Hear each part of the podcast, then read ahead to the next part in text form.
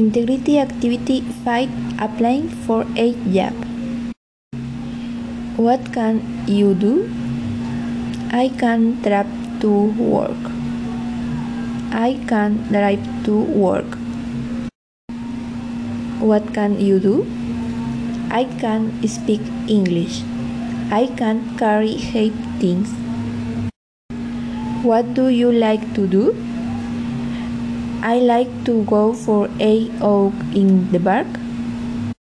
I like to read literature. What do you dislike doing? I don't, I don't like bad adults like gossip.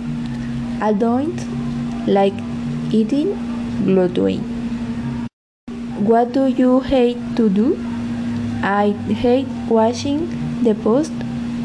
I hate washing clothes by hand. What do you love to do? I love to eat tacos.